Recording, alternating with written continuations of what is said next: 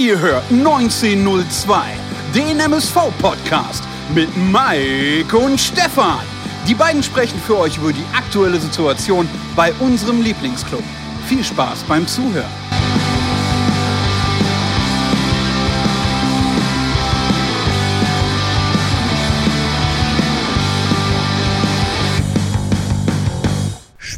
Das Lied vom Tod oder anders gesagt, pünktlich zum ersten Advent brennt der Baum beim MSV. Und damit herzlich willkommen zu einer neuen Folge 1902 mit Mike und Stefan, dem MSV-Podcast. Heute im Gepäck alles zum Spiel gegen Dresden, ein Ausblick auf Lautern und alles rund um das Kick-Tipp-Gewinnspiel. Ja, da unser MSV aktuell so viel Gesprächsstoff bietet, im negativen Sinne, dachten wir uns, wir würden, was würde besser passen, als dies mit einem weiteren Gast zu besprechen, beziehungsweise einem weiteren Edelfan. Er verfolgt unseren Spielverein schon seit Ewigkeiten. Er hat ebenfalls ein, eigenen, ein eigenes Podcast-Format namens Wimpeltausch und er hatte das Bedürfnis, heute unbedingt dabei sein zu wollen. Schönen guten Abend, lieber Michael. Ja, schönen guten Abend, Stefan. Hallo Mike, grüß euch. Ja, schön, dass ich dabei sein darf. Äh, Edelfan, euer Ernst. ja, dachte ich, passt jetzt einfach mal, oder?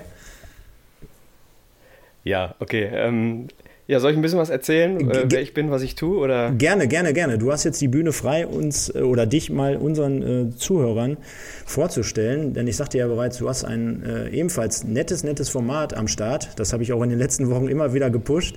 Von daher, äh, ja, Ehre wem Ehre gebührt. Dir gehört die Bühne. Ja, schönen Dank.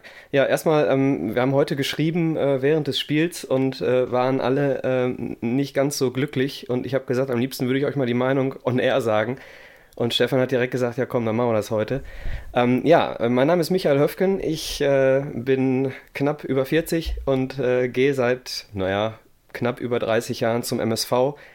Gestartet habe ich meine Zuschauer, mein Zuschauerdasein 89 äh, die schöne Aufstiegszeit mit Michael Tönnies habe ich mitgemacht und äh, habe die Corona-Zeit dieses Jahr zum Anlass genommen, um ähm, selber mal einen Fußball-Podcast an den Start zu bringen. Ihr habt es schon gesagt, Wimpeltausch. Das kein MSV-Podcast, sondern ein äh, ja, allgemeiner Fußball-Podcast, in dem wir viel über die guten alten Zeiten sprechen, Kultspieler, äh, Kultelf aufstellen, ähm, Kultspieler und Kulttrainer als Talkgäste haben. Letzte Woche war Peter Neururer da zweieinhalb Stunden Gespräch. Äh, Alex, mein Partner und ich äh, hatten zehn Minuten Gesprächszeit. das bei Peter Neururer wahrscheinlich. Äh, es war sehr schwierig. Mein, mein Skript konnte ich hinterher zerreißen.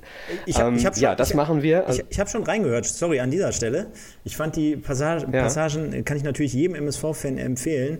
Äh, ganz, ganz interessant, wo er kurz und knapp über äh, seine ähm, damalige Tätigkeit beim MSV berichtet hatte. Und ich fand aber auch mega nice, wie er äh, zu seiner Anfangszeit zu Schalke 04 berichtete, beziehungsweise wie er damals zum Cheftrainerposten äh, kam. Also unbedingt mal reinhören, ganz äh, nette Geschichte nebenbei. Ja, vielen Dank, Stefan. Ähm, ja, und lange Rede, kurzer Sinn. Äh, ich bin Mitglied. Ich bin, äh, sofern das mein Job zugelassen hat, immer Dauerkartenbesitzer gewesen und bin äh, aus vielerlei Gründen sehr traurig, wie es im Moment beim MSV so abläuft. Aber da kommen wir mit Sicherheit später oder zu einem anderen Zeitpunkt in einem anderen Gespräch nochmal drauf. Mit Sicherheit. Da ist schon so einen lustigen Querverweis eingebaut. Mehr aber am Ende der Sendung dazu. Ja, und äh, Ehre wem Ehre gebührt. Und last but not least, äh, wie immer, möchte ich jetzt unseren Weihnachtselfen und Chefanalysten aus dem Mörser Loft hinzufügen. Ich denke mal, es ist ein Unikat, in dem er nach knapp vier Minuten immer noch nicht so, zum Wort kam. Äh, ja, ich hoffe, er ist nicht eingeschlafen und er ist immer noch da. Schönen guten Abend, lieber Mike. Schönen guten Abend, lieber Stefan, schönen guten Abend, lieber Michael und schönen guten Abend, liebe Pottbolzer Community. Genau, ähm, wir hatten uns abgesprochen, dass dem Michael da auch plöpp die ersten Minuten, Minuten gehören. So sollte es auch sein, wenn du einen Gast hast. Von daher war ich da einfach nur ein Gentleman, habe ihm, hab ihm die ersten Minuten gegeben. Man merkt, Stefan, übrigens, äh, dass wir heute nicht live sind. Das heißt, dein Intro war perfekt. Letzte Woche hast du ja dann kein Ende gefunden. Da meintest du ja, weil du live bist und ein bisschen nervös warst, wäre das das ein oder andere Problem. Du stehst schon, jetzt bist im Kampfmodus, du hast die Cappy schon nach hinten gedreht. Und ähm, hast du souverän gemacht. Äh, ich freue mich heute, dass Michael vom Wimpeltausch dabei ist. Äh, nicht nur, weil er ein eigenes Podcast-Format hat, sondern weil er einfach ein, ähm, wie er gerade sagte, Mitglied und ähm, MSV-Fan erster Stunde ist. Mit erster Stunde meine ich natürlich ähm, aufgrund... Ja, vielen Dank. So alt bin ich noch nicht Nee, ganz. nee, genau. Mit erster Stunde meine ich, wollte ich ja gerade aus. Meine ich natürlich, äh, sage ich mal, von klein auf an. So wie wir beide auch. Ne? Ich ähm, würde mich da noch dafür interessieren, wie du zum MSV auch gekommen bist. Bei Stefan und mir war es ja, dass die, der Vater uns mitgeschleppt hat. Und ich denke mal fast, vielleicht war es bei dir ähnlich. Äh, ist eine sehr äh, gute Frage, sehr schöne Frage. Ähm, mein Vater, äh, um bei dem Thema zu bleiben, äh, war Baujahr 35 und äh, hat bis zur A-Jugend beim MSV gespielt und äh, sich dann einen doppelten Schienbeinbruch zugezogen und hat dann mit dem Sport aufgehört. Ähm, und wenn wir jetzt mal ein bisschen zurückrechnen, ähm, A-Jugend, 35 geboren, das wird so um 54 gewesen sein. sagen, um, um das Wunder von Bern. So, und damit wird er auch mit dem ein oder anderen Meidericher Vizemeister zusammengespielt haben, 63, 64, nehme ich mal an, die dann mit 30, äh, Anfang 30 irgendwie die Vizemeisterschaft geholt haben. Darüber habe ich mit ihm tatsächlich nicht gesprochen, aber es wird wahrscheinlich so gewesen sein. Ja, also mein Vater äh, in Meiderich geboren und äh, selber da gespielt.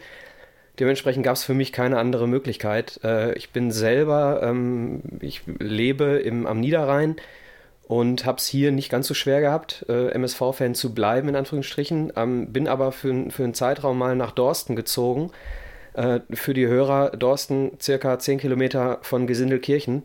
Und äh, dementsprechend war es für mich äh, extrem schwierig, so von der fünften bis zur 13 äh, da irgendwie nicht assimiliert zu werden. Ich habe es geschafft. Ja, sehr, sehr nice. Ähm, um das Ganze aber nochmal rund zu machen, lieber Mike, vielen Dank für die Blumen, auch gerade im Intro. Ähm, Punkt 1. Ich kam mir gerade selber schon vor, denn ich habe das Intro abgelesen. Punkt 2, ich habe mit dem Bier. Sollst du vielleicht immer vorschreiben. Ach komm, Arschlecken, machen wir einfach. Und äh, Punkt 2, ähm, das Bier, was ich gerade geöffnet hat, hatte, habe ich mir extra vor Monaten lang, äh, vor Monaten mal aufgehoben für schlechte Zeiten. Und ich denke mal, äh, um jetzt gleich den Übergang zu schaffen, heute Abend berichten wir aktuell über schlechte Zeiten. Und demnach habe ich mir einen Kaiserstädter von der Alemannia aus Aachen aufgemacht. Äh, schmeckt aber ganz gut, muss ich ehrlich fairerweise dazu sagen. Und der Michael hat es jetzt gerade angesprochen. Äh, Gelsenkirchen, beziehungsweise 10 Kilometer davon entfernt und so weiter und so fort. Ähm, wir hatten heute im Bezug auf das Spiel gegen Dresden im Vorfeld ein, eine Umfrage gestartet auf Instagram. Die nennt sich ab der kommenden Woche Sieg oder Schalke, in dem Fall Sieg oder Niederlage, heute noch. Und wir hatten die Fans dazu aufgerufen, mal abzustimmen, was sie denn glauben, wie das Spiel heute ausgehen würde. Und demnach, ja, was soll ich sagen? 23% auf Sieg und 77% auf Niederlage. Also schon im Vorfeld des Spiels eher so kritische Stimmen. Was natürlich nicht aufgrund der letzten Ergebnisse nur zurückzuführen ist, sondern ja, ich sag mal so, auf das gesamte Kalenderjahr 20. Und von daher, Mike, war es dann am Ende des Tages schon im Vorfeld so, dass wir mit schlechten Gefühlen in diese Partie gegangen sind mit schlechten Gefühlen sind wir in diese Partie gegangen, hatte auch damit zu tun, im letzten Podcast schon erwähnt. Dresden hat die letzten drei Spiele in Folge gewonnen, schnupperte auch an der Tabellenspitze, hat sich mittlerweile gefangen, gefestigt, hat ein paar Eckpfeiler drin, die lange Jahre äh, Erfahrung in der dritten Liga haben, in der zweiten Liga haben. Wir hatten gerade die Dreierkette letzte Woche auch angesprochen mit Hartmann und Mai beispielsweise. Beste Abwehr der Liga. Ähm, wir schlechteste Defensivleistung der Liga hat man heute auch gesehen. Wahnsinn und ähm, hatten eigentlich gehofft, dass wir ein, ein, adäquates Spiel abliefern, um uns für das Spiel gegen Kaiserslautern zu rüsten. Michael, vielleicht auch an dich die Frage. Ähm, wie bist du denn, mit welchen Gefühlen bist du in diese Partie gegangen? Hast du auch gedacht, oh Gott, ja, Arschlecken, was kann uns jetzt noch passieren? Schlimmer als gegen Ferl, 0-4 zu Hause kann es nicht werden. Und, oder hast du gedacht, jo, die Hoffnung stirbt zuletzt, die müssen erstmal kommen und jedes Spiel hat bekanntlich 90 Minuten? Genau, das Spiel dauert 90 Minuten, am Ende gewinnen wir die Dresdner.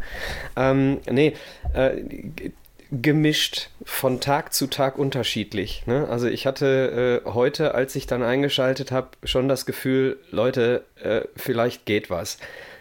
Äh, ja, es war ein Fehler. Ich habe vor zwei Wochen irgendwann mal gedacht, ich äh, beende mein Magenta-Abo jetzt.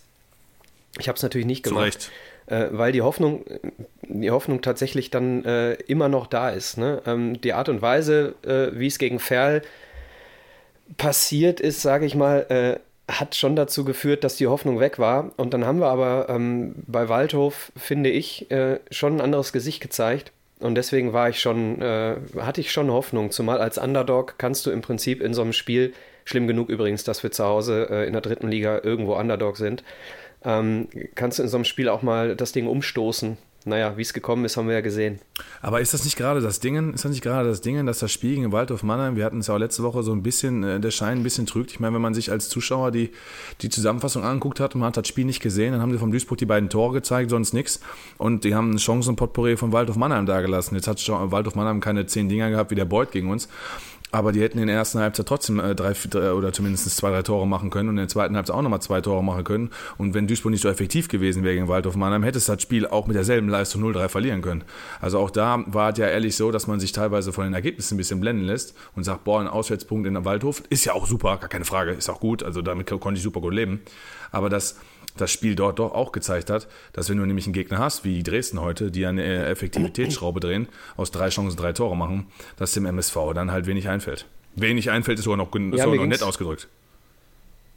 Ja, mir ging es überhaupt gar nicht darum, äh, dass das geil war, was ich da in Mannheim gesehen habe, sondern ich habe so ein paar Szenen in Mannheim gesehen, die mich so ein bisschen an den schönen Fußball Anfang letzten äh, Jahres erinnert haben.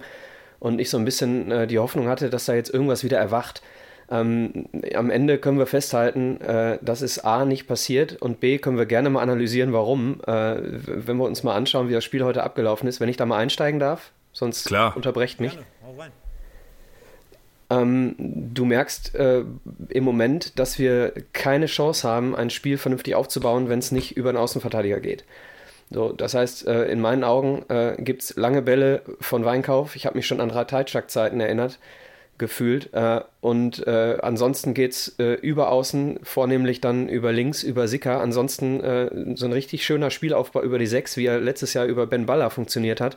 Äh, der war nicht zu sehen oder ist überhaupt gar nicht zu sehen. Und äh, das ist überhaupt so das Problem. Ein Stoppelkamp kommt gerade irgendwie wieder. Ein Vermey hängt vorne komplett in der Luft, weil uns komplett die Mitte fehlt. Ne? Also auf der einen Seite haben wir weder Ben Baller noch Daschner ähm, noch einen Stoppelkamp, der in hundertprozentiger Form ist. Dann haben wir über Außen den Mickels im Moment nicht. Dann haben wir über Außen äh, einen, einen Sicker, der Licht und Schatten hat leider. Hat heute wieder ein, zweimal gezeigt, dass er irgendwo offensiv auch ein bisschen Druck aufbauen kann. Auf der anderen Seite haben wir aber einen Bitter den, äh, gehabt letztes Jahr und haben dieses Jahr, ich glaube, in zehn Spielen habe ich eine gute Offensivaktion vom Sauer gesehen. Äh, das heißt, mir fehlt da aus der Mitte und von außen so ein bisschen die Möglichkeit, spielerisch so ein Spiel überhaupt aufzubauen. So, und äh, ob du jetzt einen Vermey vorne stehen hast oder einen Sliskovic, der im Moment mit zehn Toren irgendwie die Torschützenliste anführt, das liegt ja nicht an ihm. Das liegt daran, dass er die Bälle bekommt. So, und ein, ein Vermey äh, schießt seine Buden auch, wenn er bei, bei Tukucu spielt. Und ein Sliskovic würde bei uns genauso wenig Tore schießen wie Vermey, weil bei uns einfach überhaupt nichts funktioniert. Defensiv äh, bin ich da noch äh, eher am ehesten bei Kamawaka, irgendwie der da in der Mitte zumindest mal ein bisschen defensiv funktioniert. Äh, Krempiki und äh, Jansen sind für mich äh, in der Defensive äh, absolut überfordert manchmal. Aber ich will jetzt auch nicht alle, alle Positionen, vielleicht gehen wir da gleich nochmal weiter äh, ins Detail. Ich will jetzt Lass hier keinen Monolog halten. Okay. ja, ich bin ein bisschen aufgebracht noch. Ähm, ich, Thema Trainer, ja. Ähm, sollen wir das später nochmal ansprechen oder ja, Trainer direkt reingehen? Das machen wir gleich später. Ja, ja, Trainer machen wir gleich noch. Sagen, Alles klar. Du hast sehr, sehr viel Gutes und Richtiges äh, da zusammengefügt, das, was wir auch in den letzten Wochen immer wieder so gesagt haben.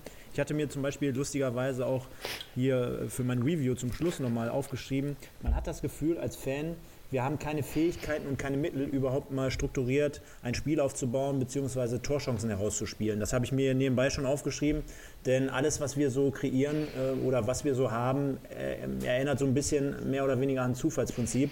Gerade in dem Spiel heute, und da gebe ich dir voll und ganz recht, wir haben es ja auch gesagt, letzte Woche beispielsweise das äh, 1 zu 1 von Gendovian in Mannheim, das erinnerte so ein bisschen heraus, das haben wir auch vielmals gelobt, an, an, an, an guten Spielaufbau der letztjährigen Saison. Ja, also wirklich von hinten über drei, vier, fünf flüssige Stationen bis letztendlich hin zum trockenen äh, äh, Torabschluss und so weiter. Und von daher kann ich dir da nur beipflichten. Ich würde aber, weil wir uns das im Vorfeld mal so jetzt hier gerade zum Spiel heute abgesprochen hatten, lieber Mike, mal den einen oder anderen Fan, denn wir haben ja auch nach dem Spiel aufgerufen bei Instagram. Teilt uns mal eure Meinung zum Spiel. Einfach mal dazu nehmen. Und du fängst, glaube ich, mit dem Sascha Kleinpass an, der bei YouTube seine Meinung kundgetan hat.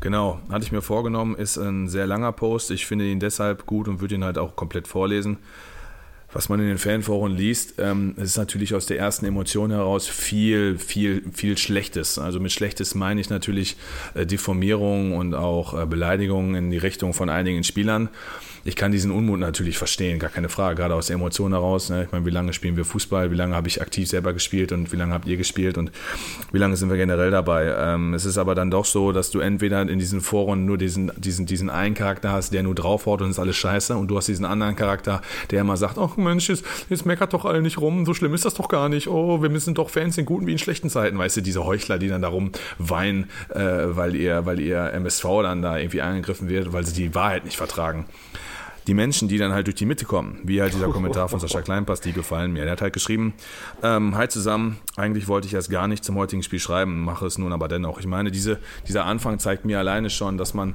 dass man irgendwo eigentlich, wie äh, Michael gerade sagte, am liebsten sein, ähm, sein, sein Magenta-Abo kündigen würde, aber äh, dann doch irgendwie dabei bleibt, weil dem der Verein doch wichtig ist. Ich habe zwischendurch heute darüber nachgedacht, ob wir nicht, ob ich nicht irgendwo Schadensersatz anklagen an, an, äh, kann wegen Augenkrebs. Ähm, also muss ich ganz ehrlich sagen, verstehe ich den Anfang vom Sascha schon, schon, schon voll und ganz. So langsam wird die Situation wirklich ernst, spiegelt unseren tristen November wieder, sieben Spiele, zwei Punkte. Wenn nicht bald jemand mit einem Masterplan um die Ecke kommt, ist es bald zappenduster in Duisburg. Was ist dann nur aus unserem, aus diesem Verein geworden? Vor ein paar Jahren spielt man noch fast regelmäßig mit dem ersten FC Köln äh, um den Aufstieg oder in der zweiten Bundesliga um den Aufstieg in die erste Liga. Nun spielen wir tatsächlich in der dritten Liga um den Abstieg in die Regionalliga. Das ist unfassbar traurig und nicht vorstellbar. Und jetzt kommt ja das Wichtige. Was kann man jetzt bitte noch machen, um das Schiff wieder auf Kurs zu bringen? Nochmal einen Trainerwechsel hatten wir ja angesprochen. In der Winterpause nochmal auf dem Transfermarkt tätig werden. Wenn ja, mit welchem Geld? Ich bin einfach nur noch ratlos. Ich glaube auch mittlerweile nicht mehr daran, dass alles besser wird, wenn Mickels oder Bitter wieder dabei sind. Auch eine Zukunftsprognose, wo sich Leute ja drauf stürzen, die sagen, ja, wir haben ja Verletzte. Die sehe ich aktuell nicht mehr. Ich meine, Budimbo haben sie irgendwo hingeschickt. Ich weiß nicht, ob Briefmarke und ab nach Afrika zurück. Tut mir leid. Ich habe keine Ahnung, was mit dem plötzlich ist. Der ist, der ist gar kein Thema mehr. Wobei, der, ja. wobei der vor zwei Wochen noch zum ersten Mal nach, nach anderthalb Jahren von mir gelobt wurde. Muss man sich ja, auch absolut. mal vorstellen. Absolut, ne? deswegen sage ich es ja gerade. Ne? Da hat es einen Spieler mit einer einigermaßen auf, aufsteigenden Tendenz, der ist gar nicht mehr da. Über Sinan Karweiner rede ich am besten heute gar nicht, sonst werde ich wahnsinnig. Nee, wollte ich gerade sagen, lass, lass doch bitte dieses Thema, ja? Lass, ja. Da, wobei, ich, gar nicht. Wobei, ich, wobei ich eine Statistik zu Karweiner rausgearbeitet habe, die bringe ich trotzdem gleich. Ähm, ich glaube auch mittlerweile nicht mehr daran, dass alles besser wird, auch wenn Mickels und Bitter wieder dabei sind. Vor der Saison habe ich gesagt, dass die Spiele ab Mannheim richtig schwer werden, mit eben Mannheim, Dresden, Lautern, Wiesbaden, Bayern 2 und Ingolstadt. Wie sollen wir da einigermaßen durchkommen? Ich traue Stand jetzt unserem Team leider aus den letzten sechs Spielen äh, vier Punkte zu.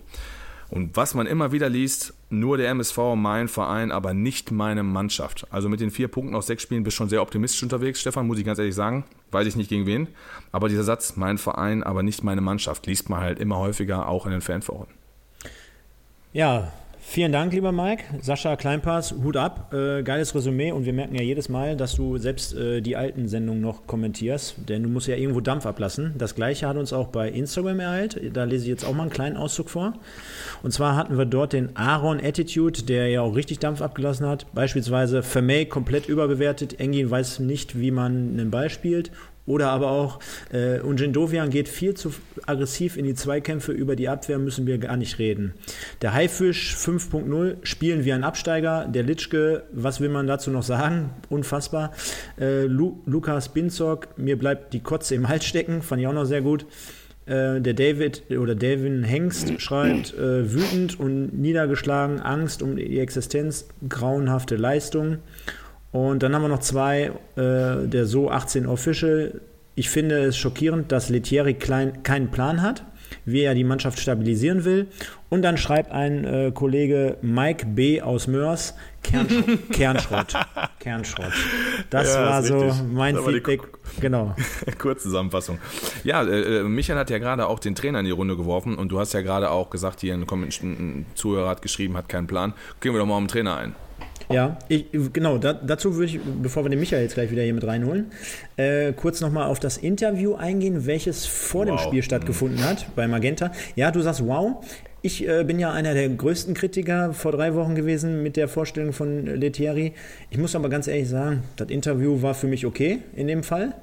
Ähm, er hat äh, auf drei Fragen vernünftig, fand ich, ganz gut an, geantwortet und äh, hat auch gesagt, dass er natürlich äh, dem Ganzen bewusst ist, dass er dort eine, ein, ein, ja, eine Stammelf finden muss da, oder eine Mannschaft äh, sich sich finden sollte in der Zukunft, die dort halt ein wenig Eingespieltheit äh, mitbringt und so weiter und so fort. Ich denke mal, das hat mir noch äh, relativ ganz gut äh, gefallen, was er da so gesagt hat, im Gegensatz zu nach dem Spiel. Ne? Also dann immer nur so drauf, zu, äh, zu, drauf rumzuhacken, ja, die hatten ja drei Standards und wir kriegen drei Standardsituationen und drei Tore. Ja, für mich gehören die aber ganz normal zum Spiel dazu. Also ich denke mal, das wird dir jeder Fußballtrainer attestieren, wenn äh, du dir drei Standarddinger fängst, äh, zwei davon auch noch nach demselben Schema dann äh, ist das halt einfach eine, eine 6, eine glatte 6. Äh, gerade wenn ich mir auch die Ecke angucke, wie da das Tor gefallen ist, aber kommen wir ja gleich zu. Ähm, ja, und sich dann jetzt einfach nur drauf zu stürzen, wieder zu sagen, ja, ich meine, auf der anderen Seite, was soll er auch sagen? Ne? Er muss ja ein wenig die, die, die Geschicke da schützen und alles weitere.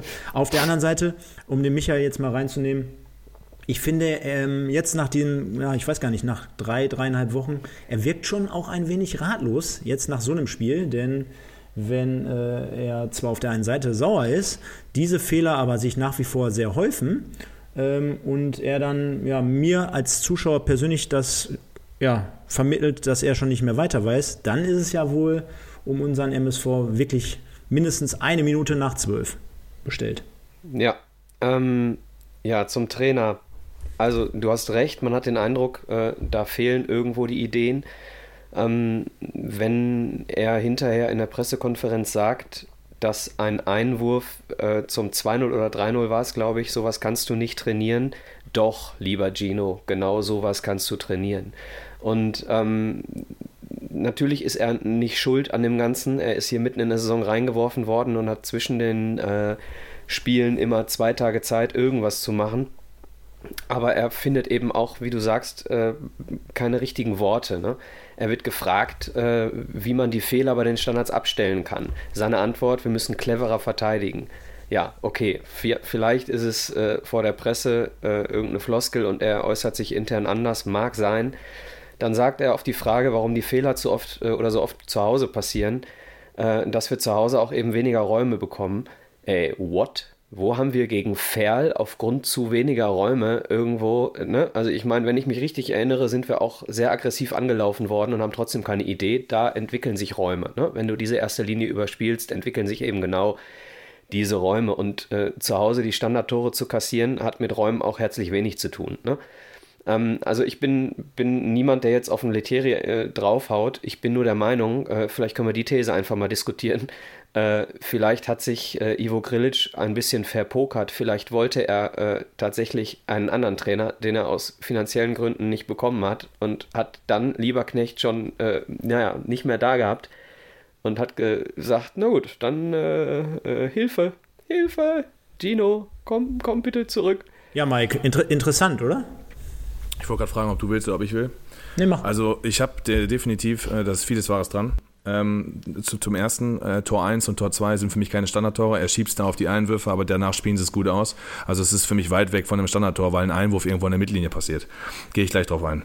Ähm, zweite Sache, äh, Thorsten Lieberknecht hat mit seiner Vorbereitung und seinem Hickhack äh, dafür gesorgt, mit seinem schlechten Punktschnitt 2020, und das sollten wir mal alle nicht vergessen, dass wir in so ein Lager gekommen sind. Also unter ähm, Lieberknecht waren wir auch auf dem Abstiegsplatz und ich, mir, mir hat auch bei Instagram vorhin einer geschrieben, ähm, hier von wegen, ja, Lieberknecht hätte es auch nicht schlechter hingekonnt. Stimmt, aber ich hätte es ihm auch nicht besser zugetraut. Der Trainerwechsel war zwingend notwendig. Die Frage ist nur, welche Alternative hast du? Und die Alternative mit Gino Literi, das ist nämlich das, was du jetzt gerade gesagt hast, Michael, ist die finanzielle Geschichte. Und wir hatten das vor zwei, drei Podcast-Folgen schon, wie man sagen kann, dass man in Anführungsstrichen zu geizig ist, äh, ein paar Euros mehr auszugeben für einen, äh, für, für, für, für einen besseren Trainer oder für einen jungen, ambitionierten, hungrigen Trainer, suchst dir aus. Ähm, dafür aber in Kauf nimmt, sage ich mal, äh, einen alten Besen zu nehmen, der schon in Duisburg ähm, gewesen ist um den Regionalliga-Abstieg zu vermeiden. Ich weiß nicht, ob die immer noch denken, als sie Litieri geholt haben, ja, der, wir sind ja mit dem aufgestiegen, vielleicht können wir nur oben angreifen. Da wurden die Zeichen der Zeit überhaupt nicht verstanden und da hast du natürlich vollkommen recht, indem du dann halt auch Ivo Grilic dann an den Pranger stellst, denn man muss ja wirklich in der ganzen Zeit der Jahre auch mal fragen, Pass mal auf, Gino. Äh, pass mal auf, Gino. Pass mal auf, Ivo. Was hast du in den Jahren geleistet? Zu den ersten beiden Gegentoren. Es ist Wahnsinn, wie wir verteidigen. Es ist Wahnsinn. Denn wenn du bei beide Tore anguckst, ist es bei beiden Einwürfen so, dass der ballentfernte Innenverteidiger, und jetzt müssen wir aufpassen, dass der ballentfernte Innenverteidiger rausrückt in den Zweikampf und ihn verliert. Beim ersten Tor verteidigt Gembalis an der Mittellinie. Mit welcher Berechtigung? Warum überhaupt? Der rückt raus, reißt eine Riesenlücke, verliert den Ball stark, über den wir letzte Woche diskutiert haben. Wo bist du jetzt gerade? Bei welchem Spiel bist du jetzt gerade? Ich bin jetzt hier beim Spiel von heute gegen Dresden. Weil Gembalis, äh, achso, erste Halbzeit, Entschuldigung, ja, 1-0. Genau, beim 1-0. Verteidigt, ah, verteidigt okay, an Höhe der Mittellinie, ähm, kommt nicht in den Zweikampf rein, weil er, mit, weil er auch den Gegenspieler vor sich hat.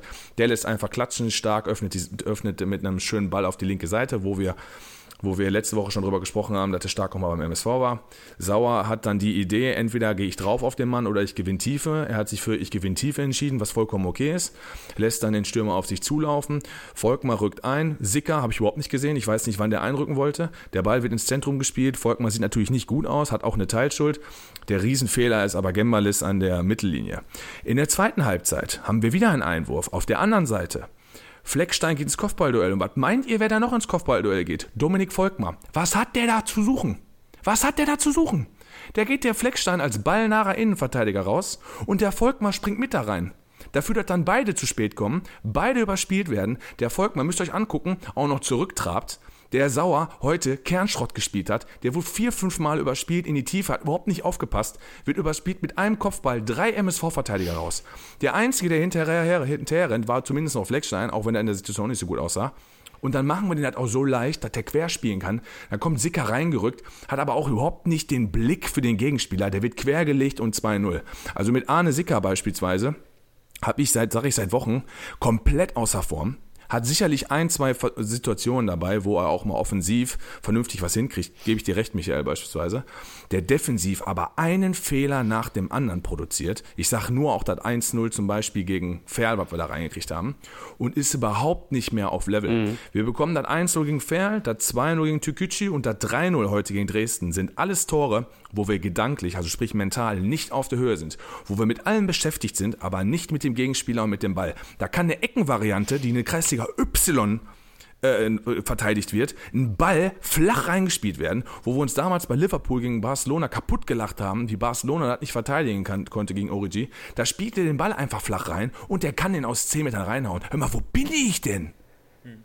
Ähm. Naja, also äh, Barcelona hat zumindest die Ausrede, dass sie noch nicht so weit waren, gedanklich. Äh, ich glaube nicht, dass äh, dass heute irgendwie, äh, dass irgendwie innerhalb von einer Sekunde dieser Eckball ausgeführt wurde. Der, der nimmt den Ball im 16er an und hat äh, acht Meter um sich herum keinen Gegenspieler. Ne? Du hast vollkommen recht. Ich, ich, fand halt, ich fand halt geil und da wäre mir fast ein Ei aus der Hose gefallen.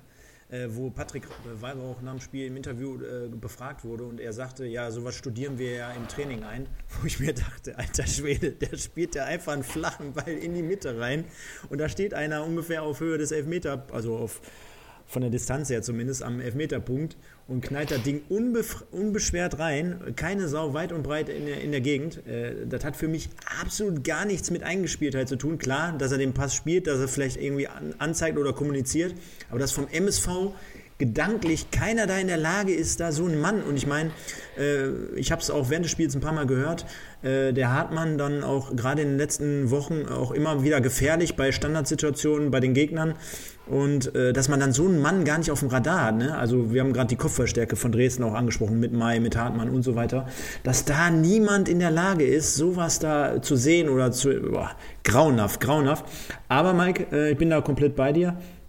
Ähm, ich denke, wenn wir äh, vorne nach oder nach vorne nichts offensiv auf die Kette bekommen, dann muss man zumindest klar in der Birne sein und so weit aufgestellt sein, dass man zumindest in der Lage ist, sich im Spiel zu halten aufgrund von äh, Defensivschwächen, die man dann hat und diese dann versucht abzulegen. Ne? Also gerade bei Einwürfen, ich habe es genauso gesehen und deswegen vor, vorzügliche Analyse an dieser Stelle, dass da ein Volk mal auf Höhe der Mittellinie in einen Zweikampf reingeht und den dann auch noch entscheidend verliert und somit die, äh, die Mitte komplett aufmacht. Das sind ja wirklich Fehler, da, da fängst du wirklich in der Kreisliga 10 mit an. Und äh, das, wenn, wir, wenn wir schon so weit sind, da muss man da wirklich richtig, richtig viel Angst um unseren MSV haben. Ich würde aber ganz gerne noch mal kurz zurückkommen auf den Trainer. Äh, lieber Michael, Meinst du, wenn das Ganze, und wir haben es ja schon öfter so angesprochen, wenn das sich jetzt durch den November so zieht und ja, machen wir uns nichts vor, wir kommen gleich noch auf Lautern zu sprechen und vielleicht auch einen kleinen Ausblick auf die kommenden Wochen, da wird es dann auch für einen Gino, der jetzt erst seit ein paar Wochen im Amt ist, wieder eng. Aber äh, blockiert dann sich die sportliche Leitung nicht selber, indem sie dann vor drei Wochen erst einen Trainer gewechselt hat? Ich meine, was machen wir denn dann im Dezember? Ja, ist ganz einfach. Äh, jeder MSV-Fan kauft einen von diesen hässlichen Weihnachtspullis, dann können wir uns noch einen dritten Trainer leisten. nee, ja, das, das, ist ein guter Einwand. Aber, nee, aber recht, Spaß beiseite. rächt sich das nicht? Rächt ja. sich das nicht, dass wir jetzt vielleicht die Sparflamme mit Gino gefahren sind und dann im Endeffekt jetzt im Dezember dann schon wieder jemand Neues bräuchten? Ja, also äh, diese Weitsicht, also sorry, wenn, wenn ich als, als Manager einen Trainer hole äh, und im Hinterkopf habe, naja, hm, ist das jetzt vielleicht das Richtige, Mu vielleicht muss ich da nochmal nachlegen, dann darfst du den Trainer nicht holen. Also ich bin, gehe ganz stark davon aus, dass die Gedanken da irgendwo nicht im Hinterkopf waren, sondern dass da eindeutig der Gedanke war, da neuer Besen, der kehrt jetzt gut, da kommt eine neue Ansprache. Ähm, aber sorry, also das, was ich, äh, was ich jetzt dem neuen Trainer ankreiden möchte, ist Kommunikation. Äh, ich kann mir bei Gino Lettieri beim besten Willen nicht vorstellen, wie er eine Mannschaft irgendwo wieder auf den richtigen Weg bringt. Äh, argumentativ. Nicht, nicht, was das Training betrifft, das kann ich nicht beurteilen, da bin ich nicht dabei. Ähm, aber eine, äh, eine Kabinenansprache von Gino Lettieri kann für mich nicht weniger überzeugend sein als von äh, Thorsten Lieberknecht. Und da will ich nochmal ganz kurz auf, auf Lieberknecht eingehen. Ähm, ich bin wirklich grundsätzlich kein Fan davon, äh, ewig ewig an einem festzuhalten und dann vielleicht mit dem, mit dem alten Trainer nur aus Treue irgendwo eine Liga runterzugehen, wie es Braunschweig vielleicht damals mit ihm gemacht hat. Aber ähm, ich bin der Meinung, ich gehe seit 30 Jahren zum MSV und ich habe den MSV noch nie, okay, 90er Jahre klammern wir mal aus, aber in den letzten 15 Jahren habe ich den MSV spielerisch nie so gut gesehen wie Anfang letzte Saison. Mit einer neu zusammengewürfelten Mannschaft. Äh, ich ich sitze im ersten Spiel zu Hause, 2019, äh, 2020, im ersten Heimspiel zu Hause auf der Tribüne und äh, reibe mir die Augen, weil ich mich frage, was ist das denn für ein Verein hier? Das habe ich ja ewig nicht gesehen, wie da Fußball gespielt wird. So, und das äh, mit vielen jungen neuen Spielern und äh, das eindeutig ein Verdienst äh, vom Trainerteam. Ähm, und in meinen Augen muss irgendetwas in der Kommunikation nicht gestimmt haben, muss irgendwas zwischen Trainer und Mannschaft irgendwo nicht gestimmt haben, oder es sind die Außenfaktoren, nur die Außenfaktoren, keine Zuschauer, äh, Rückrunde, irgendwas ist in den Köpfen äh, der jungen Spieler passiert, whatever. Ähm, aber definitiv in der, äh, in der Kenntnis, in der, in, der, in der Fachkenntnis des Trainers nicht begründet, dass das nicht funktioniert hat. Denn er hat bewiesen, dass er fachlich der richtige Mann ist, um eine junge Mannschaft spielerisch auf den richtigen Weg zu bringen. Ja, wir sind mit Thorsten Lieberknecht von diesem Weg abgekommen.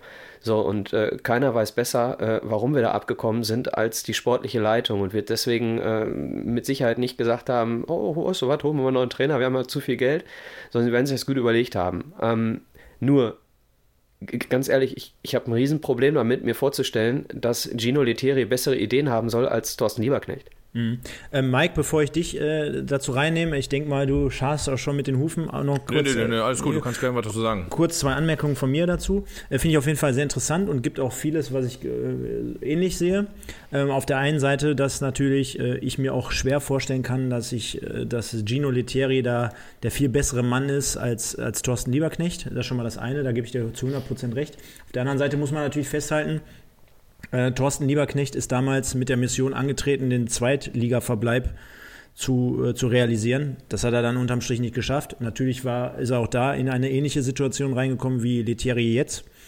Ähm, er hat es dann, aber, genau. dann aber am Ende des Tages auch nicht geschafft und er hatte meines Wissens nach, wann haben, wann, wann haben wir damals in Köln gespielt mit dem 2, mit dem 2-1 auswärts? Ja, das war im November, da kann ich es noch genau sagen, weil wir nämlich, in, weil dann Länderspielpause war und wir mit dem GSV dann in der Länderspielpause nach dem Köln-Sieg äh, Testspiel gegen MSV 1 gemacht haben. Genau, deswegen, also ich war auch da damals und ja, machen wir uns nichts vor. Er hatte dann noch knapp sechs, sieben Monate Zeit, um das Ruder rumzureißen und wir sind dann am Ende des Tages dann auch mehr oder weniger sang- und klanglos abgestiegen. Hat dann, ja. hat dann demnach natürlich das, das Kunststück vollbracht und uns mit im Sommer dann zur letzten Saison mit, mit gutem Fußball verzaubert, mit, mit Spielern, die wir natürlich ähm, zum Großteil nicht auf, auf dem Schirm oder auf dem Radar hatten.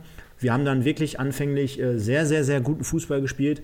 Aber auch dort, wenn man mal wirklich in, den Finger in die Wunde legt, war mit Sicherheit auch nicht immer alles Gold, was glänzt. Denn ähm, der MSV war ja zu keinem Zeitpunkt die Übermannschaft in der dritten Liga oder ist ja irgendwie anderen Mannschaften äh, äh, enteilt. Also ich weiß noch zum Beispiel, wie ich auf der Tribüne saß und wir haben so ein, so ein Heimspiel gegen Meppen gehabt, wo wir dann gegen Meppen verloren haben. Da war zum Beispiel richtig, richtig schlecht an dem Tag. Äh, hast aber immer wieder drin. Der MSV hat sich konstant auf Platz 1 gehalten und jetzt muss man am Ende des Tages dann aber sagen, hm, die ganze Rückrunde, beziehungsweise ab dem Januar, Februar in der, im, im vergangenen Jahr, oder in diesem Jahr, sorry, die war dann auch schon eher sehr semi. Und wenn man dann natürlich genauso eins zu eins fast weitermacht in der, in der aktuellen Saison, dann muss man am Ende des Tages konstatieren, äh, jo, 2020 war dann halt auch nicht so berauschend. Von daher denke ich mal, dass auf der einen Seite jeder sich einig ist und sagt, Leteri jetzt auch nicht unbedingt besser als, als Lieberknecht. Ich denke mal, da sind wir uns wirklich alle einig. Auf der anderen Seite, so großen Erfolg oder so, so fett äh, hat er jetzt auch nichts gerissen. Auf der anderen Seite, ja. auf der anderen Seite natürlich gebe ich dir auch vollkommen recht. Auch ich habe oftmals mich gewundert im Stadion, ist das überhaupt meine Mannschaft? Äh, welche Aufbruchstimmung herrschte da äh, gerade zu Beginn der, äh, der letzten Saison? Also das war schon wirklich sehr, sehr guter Fußball. Aber man darf halt am Ende des Tages auch nicht vergessen, was du vorhin schon gesagt hattest. Da waren natürlich auch ein paar Spieler, wo man jetzt im Endeffekt nachher denkt, oh scheiße, dass die jetzt nicht mehr da sind. Ne? Ja, ich muss mich mal ein bisschen zurückhalten, jetzt damit Mike was sagen darf. Ach, alles gut, alles gut, alles gut. Ich, werde noch ein paar Podcast-Folgen machen. Also wenn ich da mal ein bisschen weniger rede, ist das vollkommen okay und vielleicht äh, freut das die Zuhörer sogar. Ähm, eine Sache zu Gino Literis, äh, die, was mir heute aufgefallen ist, ähm, zu Thorsten Lieberknecht hat ja vieles gesagt. Ähm, die Option kann nicht sein, Gino Literi zu holen und, und Lieberknecht zu feuern. Die Option muss sein, Lieberknecht zu feuern und dann jemand anderen zu holen. Da, darauf bin ich ja aus. Ähm, zu Gino Literi heute. Ich habe sogar, ich habe sogar die ersten 20, 25 Minuten äh, einen Fortschritt erkannt. Das Problem an dieser Geschichte ist, mit diesem Fortschritt, den man dann erkennt, ist, dass ich mir die Frage stellen muss, und da bin ich wieder aber auch beim, beim Co-Trainer-Team, ich kann mir das Gelaber von dem Klug in der Halbzeit nicht mehr geben. Ähm, sehen, die, sehen die ihre Mannschaft? Also man muss ja heute mal sagen, ein bisschen Taktik, 3-4-3 hat ja Dresden gespielt, wir haben 4-2-3-1 gespielt, das ist vollkommen okay, von, den, von unserer Ausrichtung dagegen war das auch vollkommen okay.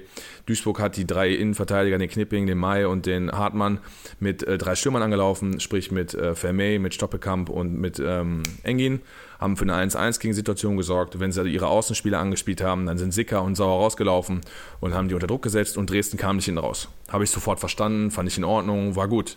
Problem ist, ich habe mich schon in den ersten zehn Minuten hier mit einem Kumpel geschrieben, ey Alter, das ist doch unsere Mannschaft, wo alle sagen, die ist nicht fit. Wie lange wollen wir das denn spielen?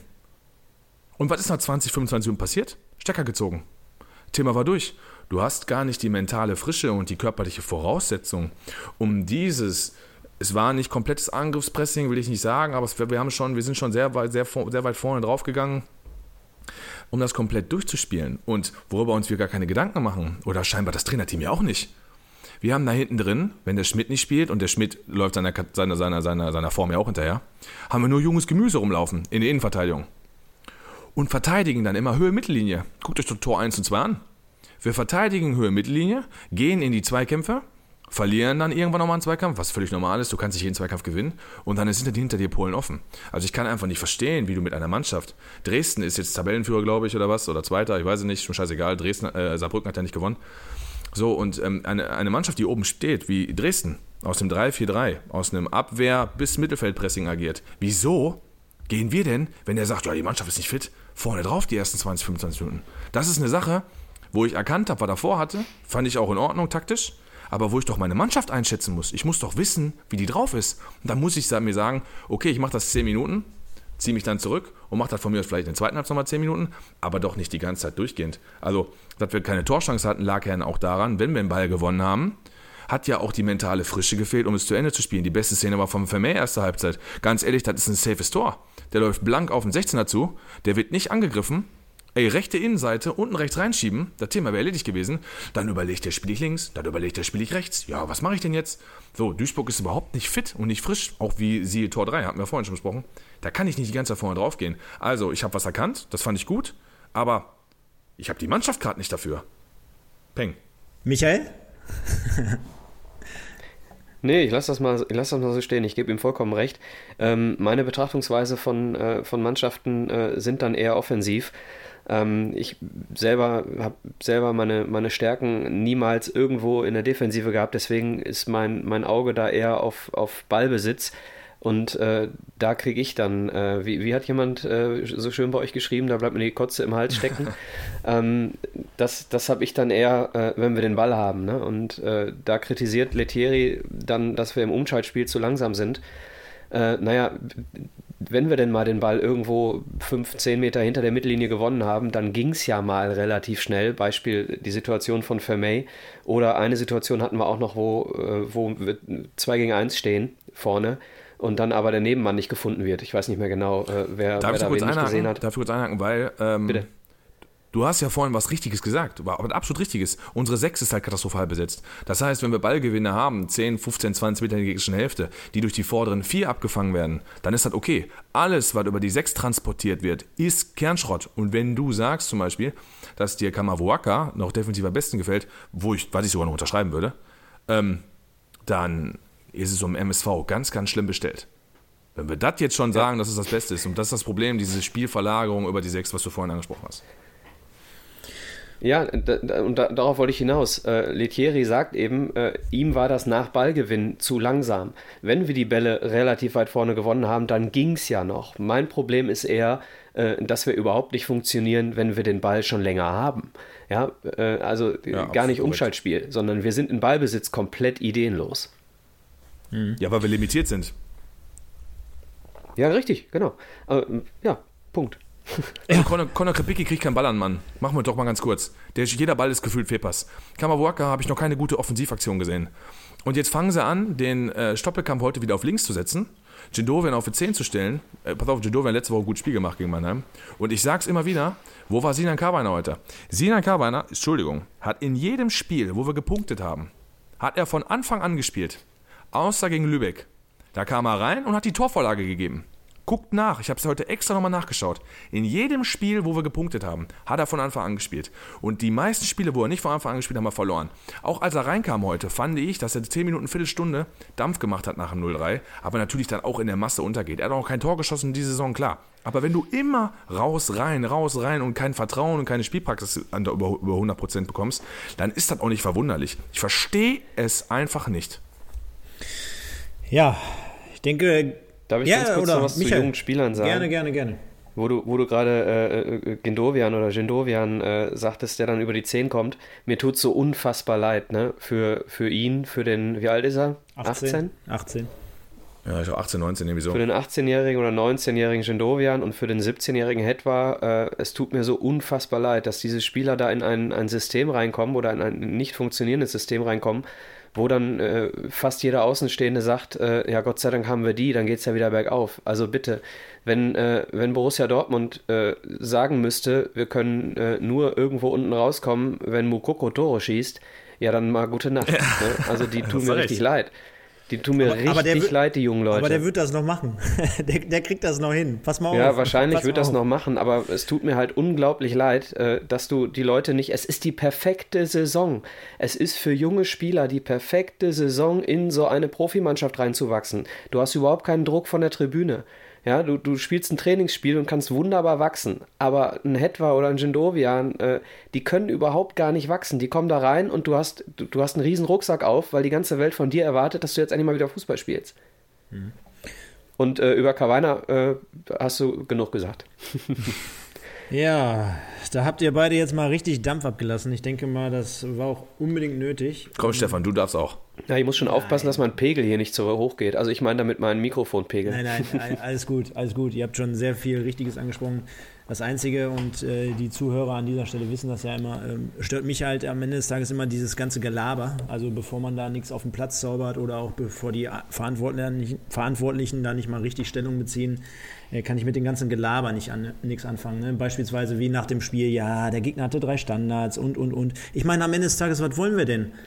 Stell dir mal vor, jetzt hätte Dresden noch volle Kapelle nach vorne gespielt und die hätten jetzt noch andere Chancen kreiert. Da hätten wir ja acht Stück gekriegt. Also beschweren wir uns jetzt quasi gerade darüber, dass die nur Standardtore geschossen haben. Ja, wow. Also wenn wir schon so weit sind, dann können wir komplett alle unsere Magenta-Abos kündigen, ne? Also am Arsch.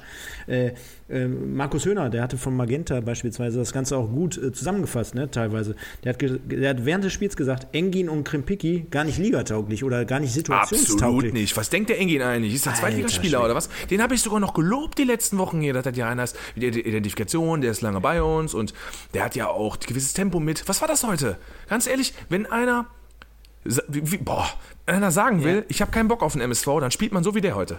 Ja, da, da sage ich dir aber auch schon seit Wochen und Monaten, er ist ja dann einer ja, der, der bemühten und besseren Spieler in einer komplett schrotten Mannschaft, denn ich kenne so viele Leute, und dazu zähle ich mich eigentlich auch fast selber, die sagen, jo, der ist jetzt seit fünf Jahren, sechs Jahren, sieben Jahren, 38 Jahren, keine Ahnung, äh, mit am Start und hat auch mal in der zweiten Liga schon mal ein, zwei Tore geschossen aber bei dem siehst du ja gar keine Entwicklung, bei dem siehst du äh, quasi immer nur, dass der einigermaßen schnell rennen konnte, ähm, einigermaßen auch, ne? also da kenne ich sogar nee, 100.000 nee, Leute, ja, ja. 100 Leute, die schneller sind, aber in der, in der lahmen Mannschaft wird... Das ist auch noch ein schönes Thema für den MSV, Geschwindigkeit. Ja, genau, genau, das ist ja gar nicht zu sehen, von daher, ich denke mal, um das Thema jetzt nicht zu lange zu ziehen, wir sind jetzt gerade schon bei 45 Minuten. Eine, eine Sache nur kurz, pass auf, ja. eine Sache, die mir Angst macht, ist, man liest überall, ob man nicht in der Winterpause noch Spieler holt. Ich habe eher die Sorge, Sorge, dass uns in der Winterpause noch Spieler verlassen. Also derjenige, der, sage ich mal, nicht absteigen möchte und der denkt, pass mal auf, ich bin eigentlich besser, ob er das ist oder nicht, ist das mal egal. Er denkt ja.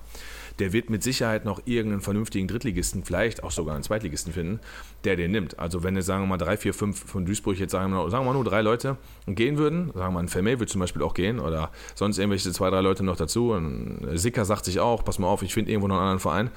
Ähm, dann reden wir gar nicht darüber, ob wir neue Spieler holen können sondern da reden wir darüber, ob wir die überhaupt den Schrott, den wir da haben, überhaupt behalten können.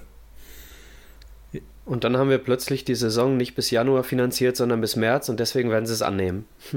ja. Möglich. Genau, genau. Ähm, ja, um die Sache rund zu machen, Mike, wir stehen wie immer vor der super Herausforderung, äh, dieses Spiel zu bewerten und ein, ja, Michael, ich weiß nicht, ob du es kennst, aber ein Zebra of the Match zu küren.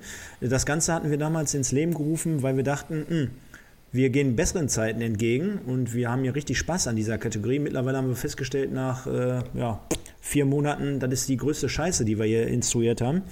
Müssen wir jetzt trotzdem durch, müssen wir trotzdem machen. Von daher, äh, lieber Mike, und ich würde auch einfach den Michael mal bitten, vielleicht auch nochmal sein Statement dazu abzugeben. Ich ja, ja, mal, der Michael darf auch haben, mit, der darf auch mit den Noten geben, ne? klar, genau. auf jeden Fall. Das notiere ich mit, gar keine Frage. Ja, bitte. Also, was brauchen wir? Zebra of the Match? Ja. Ach du Scheiße. Kann ich, kann ich, kann ich Didi Schacht nehmen? Der hat ein Buch geschrieben. Schicht im Schacht. Ach, für alle, die es noch nicht wissen, Produktinstruierung, Schicht im Schacht vom lieben, vom lieben Kollegen Dietmar Schacht. Ist übrigens ein geiler Typ, ich habe mit seinem Sohn zusammen ähm, gespielt. Okay, ich versuche mich mal eben wieder zu konzentrieren und schau mal in die erste Elf. Boah. Vielleicht kannst du ja, okay, vielleicht kannst du ja, ja genau. Ich kann in der Weile, ich kann ich, der Weile schon mal äh, überbrücken, kann ja. ich ja schon mal meine Note abgeben, dann kann der Michael noch ein bisschen gucken, weil es ist wirklich schwierig. Also ich würde in der Tat, weil ich null Punkte beim Pferdspiel gegeben habe und wir haben nicht 0-4 verloren, sondern wir haben 0-3 verloren, würde ich einen Punkt geben. Du gibst einen Punkt von möglichen 10 für die Spielnote und welches Zebra aus dem Match können wir bei dir küren? Ja, ich äh, werde Jendovia nehmen. Ich kann auch erklären, warum. Nicht, weil er mir jetzt richtig gut gefallen hat, aber ähm, da hat ja einer von den Usern, hat ja bei dir geschrieben, äh, ähm, äh, ich glaube, der Aaron war das, Jendovian ist viel zu hart im Zweikampf. Ich weiß, ich kriege jetzt nicht mehr zusammen, wer das bei dir gerade gesagt hat, aber du hast es ja, ja vorhin erzählt. Mhm. Das finde ich gerade geil. Der lässt sich nichts gefallen. Der hält dagegen, der hat heute, das stimmt, zwei, drei ungestüme Fouls gebracht. Der ist in der ersten Halbzeit aber, glaube ich, vom Hartmann einmal mit Ball so umgeknallt worden, dass der einen Salto über ihn drüber gemacht hat. Und dann kann es ja auch sein, dass ein Jugendspieler sagt, boah, das ist aber hart hier heute und boah, krass, jetzt gehe ich in keinen Zweikampf mehr. Nö, der ist in der zweiten Halbzeit rausgekommen und dann hat er ein paar Checks verteilt. Der hat sich die Scheiße nämlich nicht mehr gefallen lassen. Der hat sich gesagt, egal ob 1-0, 2-0, 3-0, ihr habt mich umgetreten, ja, dann teile ich mal mit aus. Natürlich, und dafür hast du jetzt eigentlich einen Trainer, der müsste hingehen und den ein bisschen natürlich im Kopf gerade rücken, macht das mit Leistung ja, und, und macht von mir aus einen Foul. Der hat da schon drei, vier Stück gehabt. Aber ich fand, von, ich hier in meinem Sessel habe mir gedacht, boah geil, der wehrt sich wenigstens und lässt diese Vergewaltigung dann nicht über sich ergehen. Ähm, ja, ähm, greife ich nochmal ganz kurz ein, machen wir ja normalerweise nicht. Und ich bin auch auf jeden Fall ein Fan, ich will jetzt nicht sagen Fan von ihm, aber ich finde es gut auf jeden Fall, dass wir dort auch den einen oder anderen Jungen jetzt reinwerfen. Ich fand allerdings heute zum Beispiel, klar, er hat dagegen gehalten und Körper hier und da und jenes. Hat nicht gut gespielt. Aber ich fand zum Beispiel, du hattest das Gefühl, immer wenn der den Ball am Fuß hatte, der Ball war immer weg. Immer. Grundsätzlich. Komplett. Ja, ja, von 100 Prozent würde ich sagen, war der wirklich hundertprozentig weg. Also jeder Ball, der irgendwie ansatzweise äh, mal nach vorne gespielt wurde, er hatte dann, das konntest du bei der einen oder anderen Situation gut erkennen, er hatte die richtige Idee.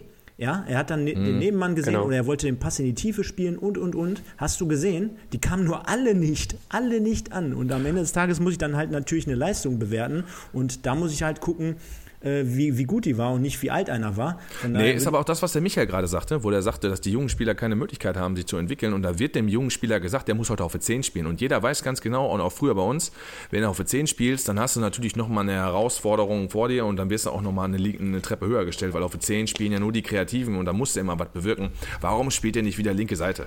Aber kennst, kennst du das, wenn, wenn du immer denkst, wenn du die Ausstellung siehst und du, du weißt eigentlich, ach, hat das Fernsehen schon wieder die falsche Formation abgebildet? Habe hab, hab ich, hab ich zum, zum Beispiel wieder gedacht. Habe ich gedacht, ja. Habe ich gedacht, was sind die jetzt so blöd vom Magenta, Stoppelkamp Mitte, Gendovia links, ne? Also ja, Gendovia. ich auch gedacht. Ne? Boah, und dann, dann stellst du relativ früh nach ein, zwei Minuten fest, nee, die haben doch recht gehabt, bin ich blöd und von daher, na okay. Aber notiert. Äh, bei mir machen wir es kurz. Ich gebe äh, auch einen Punkt und ich habe kein Spieler des Tages. Absolut. Okay. Nicht. Michael. Hm. Äh, mir fällt nur einer ein, über den ich mich am wenigsten geärgert habe heute. Darf ich raten? Den muss ich dann, den muss ich dann nehmen. Darf ich raten? Leo Weinkauf. Oh, Leo Weinkauf, okay. Hätte ich jetzt nicht gedacht. Ich hätte gedacht Kamavuaka, weil du ihn gerade angesprochen hast. Ja, ähm, aber war, war Weinkauf an irgendeinem Tor schuld? Ey, wehe, hier wählt irgendwann einer Kamavuaka. Ey, ohne Scheiß. Dann ja, aber das ist dann, dann, ist dann, dann eigentlich ein, Wenn es der beste Spieler ist, dann will ich den. Aber, aber das liegt ja dann nicht an der Klasse von ihm, sondern am Rest. Ne? das hast du gut gesagt. Ja, gut, äh, lieber Mike. Spiel, Spielnote, äh, Spielnote, falls sie euch interessiert. Ich gebe auch einen Punkt. Ja, Super. Da, da, da, sind schon insgesamt auf Summe gesehen drei Punkte mehr, als die wir heute letztendlich bekommen haben. Also 1-1-1 an dieser Stelle. Und ich würde sagen, äh, für alle Zuschauer oder Zuhörer an dieser Stelle, äh, wir belassen es jetzt auch dabei, denn der Sonntagabend ist schon schlimm genug. Blicken wir voraus und zwar auf das Spiel am kommenden Samstag beim ersten FC Kaiserslautern. Und ich meine, Zumindest haben wir dort positive Erinnerungen in der letzten Zeit mitgenommen, denn ich meine mich zu erinnern, wir haben letzte Saison da gewonnen, wir haben auch davor immer ganz gut ausgesehen. Ich kann mich da an so ein Spiel erinnern, wo Dustin Bumheuer noch ein Kopfballtor gemacht hat und so weiter. Äh, von daher würde ich sagen, lasst uns kurz darüber sprechen, denn Lautern hat bekanntlich heute 1 zu 1 unentschieden beim ersten FC Saarbrücken gespielt, die übrigens äh, Tabellenführer sind, lieber Mike. Dynamo Dresden punktgleich auf Platz 2, das können wir noch gerade äh, kurz auflösen. Ähm, ja, kommt aber in dem Fall dann ungünstig für uns, denn wie gesagt, ein Punkt gegen den Tabellenführer. Äh, der erste FCK hat äh, auch ebenfalls schon einen Trainerwechsel vollzogen. Die haben aber bekanntlich so mehr oder weniger den Bock ein wenig umgestoßen über, unter Saibene. Äh, gleichzeitig haben die auch einige gute Spieler im Kader, äh, letztendlich zum Beispiel Pourier oder Rieder, Ritter. Ritter, Kleinsorge und so weiter und so fort. Also das sind dann doch schon Spieler, die uns dann ein wenig Sorgen bereiten können. Aber vielleicht eure Meinung zum Spiel am Samstag in Lautern. Michael, du darfst. Boah. Äh, ich ich fange es mal anders an. Ich freue mich drauf. Ist immer schön als Fan nach Lautern zu fahren. Schönes Stadion. Ich freue mich drauf auf die Wurst, auf das Bier. Wird geil. Hast also du eine Karte? Also bist du, du bist du Volunteer oder was bist du da? Balljunge. Ja, ja, ich, äh, nee, ich wollte ich wollt mich zumindest mal ganz kurz wieder in diese Stimmung zurückholen, die es da mal gab. ähm, ich ich glaube gar nichts. Äh, wir, kurz und knapp, wir verlieren das Ding 2-0. Ja, ähm, zur Ausgangslage generell, weil du meinst, wir haben, äh, ich habe jetzt die letzten Spiele nicht geguckt, ich habe mir generell mal die Gesamtstatistik angeschaut. Gegen Kaiserslautern haben wir ähm, 31 Mal verloren, haben 22 Mal gewonnen und 19 Unentschieden gespielt. Ähm, in der dritten Liga haben wir letztes Jahr beide Spiele gewonnen. Das ist richtig. Wir haben beide Spiele 3-1 gewonnen. Ähm, vor allen Dingen an das Rückspiel kann ich mich gut erinnern. Stefan haben wir zusammen gesehen, als Mickels trifft und plötzlich macht Max Jansen noch ein Kopfballtor nach der Ecke. Und äh, man muss sagen, die haben die geplante Insolvenz hinter sich. Das ist ja so ein Ding, was ja beim MSV auch so ein bisschen herumgeistert mit frischem Geld hinten dran, wo du dich abhängig mal von, von einer, zwei Personen machst, die dann, wenn sie sagen, keinen Bock mehr auf den Verein haben, dann stehst du natürlich dumm da. Ist immer die Frage, hast du viele kleine Sponsoren, hast du einen richtig dicken oder hast du ein paar mittlere, kannst du die halt auch nicht immer aussuchen haben sicherlich auch eine stressige Zeit hinter sich. Du hast es angesprochen, Stefan, mit Jeff Salbene einen neuen Trainer geholt, haben da auch gebraucht, haben, sind die Unschieden-Könige. Ich habe es ehrlich gesagt nicht genau geguckt, aber ich weiß es. Man verfolgt ja viel dritte Liga, haben andauernd Unschieden gespielt und ähm, haben jetzt letzte Woche dann äh, oder haben dann 2-1 mal in Zwickau gewonnen und den, den Bock dann so ein bisschen damit mit diesem Sieg umgestoßen. Jetzt äh, sind jetzt, glaube ich, vier Punkte vor uns. Ist eigentlich keine Mannschaft, vor der man jetzt riesig Angst haben müsste. Du hast es angesprochen, hat ein paar vernünftige Kicker da drin, aber das alleine reicht ja nicht. Die kriegen das scheinbar für, zur Mannschaft auch nicht hin.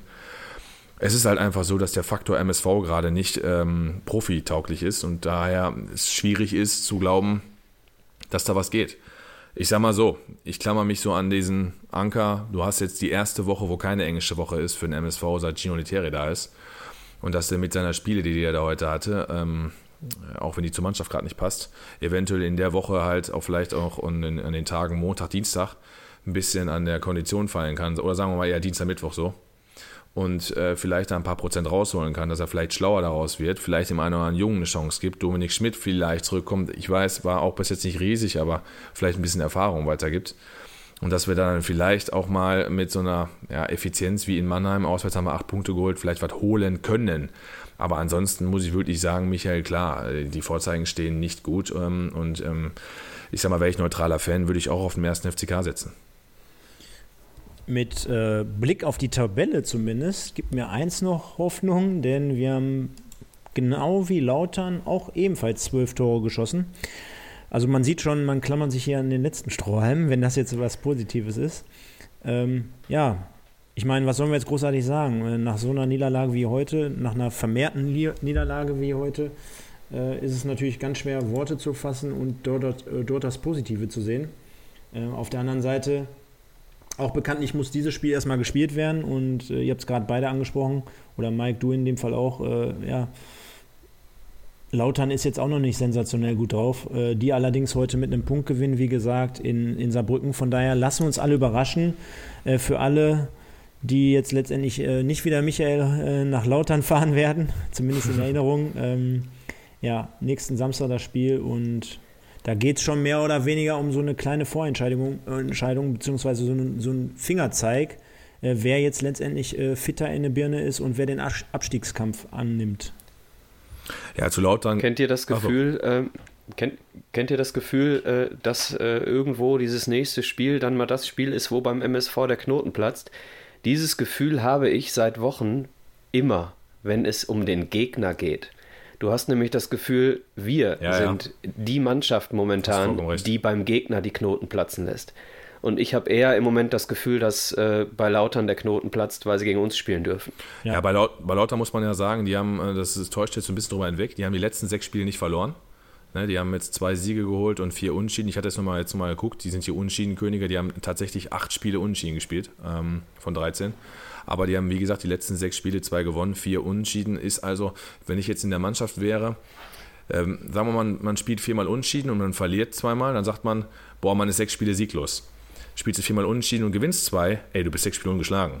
So, das, Glas ist schnell von halb leer auf halb voll.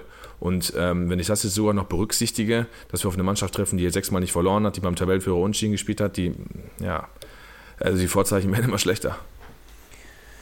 Ja, also dann lass mal lieber nicht so lange darüber quatschen. denn, denn, wahrscheinlich werden wir jetzt noch ein paar Punkte finden, äh, wo wir sagen, ach du Scheiße, dann brauchen wir Samstag jetzt gar nicht dahin fahren. Also in dem Sinne die Mannschaft. Ja, aber, aber wie, aber wie, wie scheiße das, das Ganze ist, jetzt hatten wir heute in der ersten Liga, hatten wir Leverkusen gegen Hertha und wir hatten Mainz gegen Hoffenheim. Und dann hast du in der dritten Liga Dresden in Duisburg und du hast nächste Woche in der dritten Liga Lautern gegen Duisburg. Und in der ersten Liga spielt wahrscheinlich Augsburg gegen Wolfsburg. Ist das nicht traurig? ja, ähm, ist so ein generelles Thema, da werde ich äh, auch fast täglich auf der Arbeit mit konfrontiert. Auf der anderen Seite Ähm, ich finde das einfach so ein, so, ein, ja, so ein, Niedergang der letzten Jahre. Über den wollen wir ja, lieber Michael, mit dir in einer zukünftigen Sendung auch mal darüber sprechen. Vielleicht schon mal hier ein bisschen an dieser Stelle Werbung dafür. Und ich glaube, das können wir dann äh, sehr kontrovers in einer zukünftigen Ausgabe nochmal besprechen. Zu, zu, zu, hören sein wird das Ganze dann bei dir und bei uns. Also von daher lasst euch überraschen an dieser Stelle liebe Fans vom MSV. Und ähm, du hast schon recht, es ist sehr, sehr Bringt bitter. Zeit mit. Bitte? Bringt Zeit mit, liebe Hörer. Bringt Zeit mit, genau. Wenn wir da die letzten 30 Jahre mal ein wenig durchleuchten müssen. Und du hast es schon gesagt, es ist auf jeden Fall ein sehr hitziges Thema. Generell habe ich so die Einstellung zu diesem Thema. Ich meine, äh, wir sind ja nicht ganz unschuldig an dieser Misere. Also nicht wir als Fan, sondern unser Verein, denn wenn andere da gute Arbeit zum Teil leisten ne? und klar den einen oder anderen Geldgeber da teilweise im Hintergrund haben, okay. Auf der anderen Seite, ich glaube, wir müssen uns da schon sehr, sehr kräftig auch an die eigene Nase packen. Aber, ähm, lieber Mike und lieber Michael, wir haben natürlich auch wie immer zu jedem Spieltag ein Kick-Tipp-Gewinnspiel, welches wir ganz kurz mal anteasern möchten, beziehungsweise einen aktuellen Stand dort wiedergeben möchten. Denn wir haben natürlich auch dort ein paar User, die da steil durch die Decke gehen. Für alle, die uns jetzt hier die letzten Wochen verfolgt haben, die wissen, worüber ich spreche. Wir haben zum Beispiel äh, noch neu gewonnene User, die sich äh, in Zeiten des, des, Niedergangs zum MSV hier noch trotzdem in der Tipp-Runde angemeldet haben. So wie zum Beispiel der sag mal König jetzt, Ragnar. König Kön Ragnar. König Ragnar. Wer kennt ihn nicht? König Ragnar, genau, der hat heute sechs Punkte abgesahnt auf Platz 66. Und Mike, mir ist mit Blick auf die Tabelle aufgefallen, ähm, du tippst, du tippst, du tippst. Und ich bleibe immer da, wo ich bin. Und du bleibst immer da, wo du bist. Und ein ganz Platz ehrlich, hoch, ein Platz runter, ich bin ganz ehrlich. Ganz ehrlich, so Leute wie Oschi und Mutzki, die tippen ja gar nicht.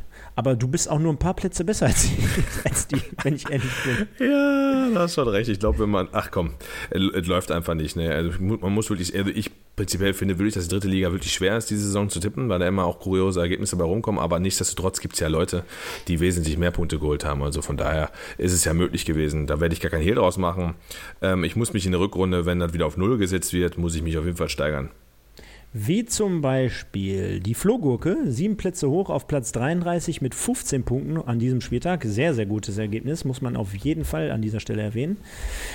Dann wollen wir mal gucken, was haben wir hier noch so? Oh, nichts Auffälliges an dieser Stelle, aber nehmen wir mal die Top, Top 10 hier mal rein. Beziehungsweise jemanden, der sich in ja, die wobei, Top, mal, ja? genau. Ah, sorry, sorry, wolltest du jetzt sagen, Entschuldigung. Genau, jemanden, der sich in die Top 10 reingeschlichen hat. Und zwar der Rio, acht Plätze hoch, mit elf Punkten an diesem Spieltag auf Platz 10, genauso wie äh, der Libro auf Platz 10 mit 4 und der Dane auf Platz 10. Und dann haben wir weitere Kandidaten, die unter diesen sich befinden, und zwar den Baller Löwen 97 auf Platz 9, ein Platz hoch, den Torbinho auf Platz 8, den Claude, Claude, Claude Oliver Rudolph auf Platz 7, äh, lustiges Wortspiel, hahaha, äh, auf Platz 6 den Obi 84, Nils OL 1902 auf Platz 5, den Sonne, der macht auch so, ein, so eine kleine Talfahrt, äh, macht er mit, ähnlich wie unser MSV, auf Platz 4 nur noch zu finden, abgerutscht.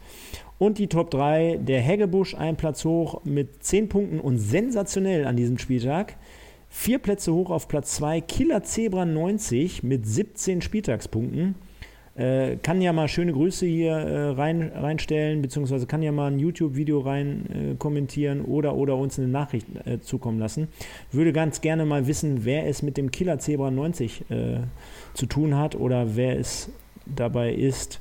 Beziehungsweise Platz 1, das Kellerkind mit 11 Punkten. Mike, brauchen wir gar nicht sagen. Ähm, ich denke mal, das ist eine ganz klare Kiste und das wird eine ganz eindeutige Nummer.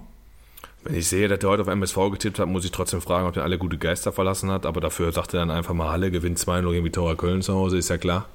Ist ja völlig logisch, dass Halle zu Hause 2-0 gegen Vitória Köln gewinnt. Also wem war das nicht klar? Ähm, Wahnsinn. Also Glückwunsch da, mit 157 Punkten kann er wahrscheinlich fast schon aufhören und wird auf jeden Fall unter die ersten drei landen. Also da auch Glückwunsch an alle, die die Plätze gut gemacht haben. Generell ist ja in Tipprunde so, natürlich hast ein paar Leute dabei, die äh, im Laufe der Zeit natürlich auch aufhören, weil sie dann sehen, die haben keine Chance mehr. Ich lobe aber auch die, die weiter tippen, äh, auch wenn sie keine Chance mehr haben, weil es ja einfach Spaß macht, dann zu gucken und sich zu vergleichen, Spieltag für Spieltag. Und ich kann auch nur darauf verweisen, dass wir, wie gesagt, ähm, nach 19 Spieltagen ja auf Null setzen, um in der Rückrunde wieder äh, neu anzugreifen, für jeden die gleichen Chancen zu bieten, auch vor allen Dingen für die Neuen, die dann dazu gekommen sind oder vielleicht in der Winterpause noch dazu kommen, äh, glaube ich, könnte das eine interessante Sache sein. Wäre ja ganz cool, wenn der MSV auch nochmal auf Null stellen könnte. Von, und auch nochmal bei, bei Null anfangen dürfte ne, in der Tabelle. Aber wird schwierig. Ja, auf jeden Fall. So, sind wir durch? Ja, ähm, ich denke mal, was haben wir hier noch im Zettel? Nichts mehr. Ähm, dann, wir, hätten eigentlich noch, wir wollten eigentlich noch Maradona machen, ne? aber das könnten wir eigentlich beim nächsten Mal, glaube ich, machen dann irgendwie, oder was? Ja, was heißt beim nächsten Mal? Also vielleicht, äh, mein, mein Senf möchte ich jetzt gar nicht dazugeben, aber vielleicht dem, dem Michael nochmal. Ähm, Ehre wem Ehre gebührt. Er ist zumindest, ich meine, man darf es ja nie so laut sagen, aber er ist ja der älteste von uns drei. Bekanntlich hat er dann vielleicht ein paar Eckpunkte oder Ansatzpunkte noch mit zu Maradona und ich würde sagen, das Thema nehmen wir einfach nochmal kurz mit rein. Ja, ähm, Maradona für mich äh, der weltbeste Spieler aller Zeiten, äh, weil er äh, damals Dinge getan hat mit Bällen, die ganz anders aussahen als die Bälle, die Messi jetzt am Fuß hat und weil er einen, einen Zug zum Tor hatte wie Cristiano Ronaldo und eine Technik noch besser als Messi, weil er eine Nation zum Weltmeister gemacht hat ähm, für mich weltbester Spieler aller Zeiten. Äh, ich habe ihn verfolgt äh, seit 86. Also ich habe die WM 86 tatsächlich gesehen. Da hat er innerhalb eines Spiels tatsächlich äh, äh zwei unfassbare äh, Dinge getan. Ne? Also einmal das Jahrhunderttor gegen England und äh, ich glaube drei Minuten vorher oder vier Minuten vorher die Hand Gottes. beides innerhalb eines Spiels. Also unvergessener Typ der mit Sicherheit, äh, wie das so oft ist bei Genies, äh, bei Genies, äh, mit dem Rest um sein Genie herum nicht klargekommen ist. Ne? Also das haben wir ja ganz oft äh, in, in, jedem Bereich, dass du ziemlich einsam bist, wenn du, wenn du so herausstichst. Äh, ich will da jetzt nicht äh, auf das Thema eingehen so richtig, aber wenn in dem Thema Genie und am Ende macht es einen kaputt, Lionel, ach, Entschuldigung, Diego Maradona eine 10 ist, dann bewegt sich auf dieser Skala auch ähm, Mario Götze äh, auf einer 1 oder auf einer 2. Bei ihm haben wir ähnliches, ne? Also ein Held, Held der Generation 2014 und danach kannst du nichts mehr schaffen. Du kannst nichts mehr erreichen. Ne? Du bist, äh, ich glaube, im, im Jahr zwei, im Jahr 19, lass mich mal, lass mich nicht lügen. Irgendwann ist er auf jeden Fall zum Fußballer des Jahrhunderts gewählt worden. Ich weiß nicht, wann es war, ob es 2000 war, würde Sinn machen. Ne? Auf jeden Fall ist er zum, zum Fußballer des, zum Weltfußballer des Jahrhunderts gewählt worden und ähm, naja, ich weiß nicht, sowas macht was mit dir vielleicht. Also äh, total zweischneidig, der perfekte Fußballspieler. Äh, habt ihr ihn beim Warmmachen gesehen? Ich hätte mir eine Karte gekauft, nur, nur um Diego Maradona beim Warmmachen zuzugucken. Was der, was der, äh, müsst ihr euch mal ein paar YouTube-Videos anschauen, liebe Hörer. Also was Maradona beim Warmmachen gemacht hat, äh, der schießt den Ball, äh, Volley 30 Meter senkrecht in die Luft und der kommt genau da wieder runter und er macht das Ganze nochmal und er kommt nochmal da wieder runter. Das äh, sieht jetzt erstmal relativ einfach aus, aber es schafft kein Mensch auf diesem Planeten. Ähm, wie hat man so schön gesagt, äh, der liebe Gott hat seine Hand zurückgeholt. Ähm, ja, was soll man anderes sagen? Genie. Rest in Peace was Maradona wohl aktuell über unseren MSV denken würde, beziehungsweise wenn er sich ein Spiel anschauen würde. Das möchten wir alle gar nicht wissen. Und an dieser Stelle würde ich sagen, lieber Michael, vielen Dank für dieses abschließende Statement. Ich denke mal, das kann man voll und ganz so unterschreiben und so stehen lassen. Äh, wir bedanken uns natürlich auch recht herzlich, dass du hier heute bei uns zu Gast warst. Äh, ich denke mal, jeder hat gemerkt, dass du mit Feuer und Flamme voll, da, voll dabei bist und äh, genauso leidest wie wir aktuell. Äh, ich habe gerade schon darauf angezielt, beziehungsweise das ganze Thema angesprochen. Wir werden auch in Zukunft mal das eine oder andere so zusammen ja, gestalten, beziehungsweise eine Sonderausgabe zum Niedergang des MSV bringen. Und ich würde sagen, du kannst das Thema ja nochmal ganz kurz anschneiden und dich dann auch ähm, natürlich bei unseren Zuschauern und Hörern verabschieden. Vielen Dank.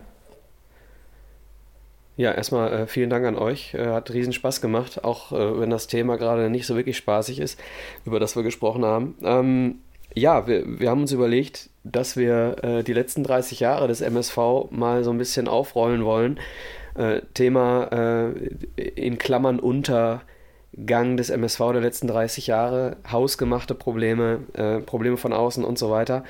Ähm, da wird es noch ein Konzept geben, da werden wir uns äh, in Ruhe drüber unterhalten und werden euch, lieben Pottbolzer-Hörern, da eine pickepacke volle Sendung präsentieren können, wenn es überhaupt in einer Sendung machbar ist.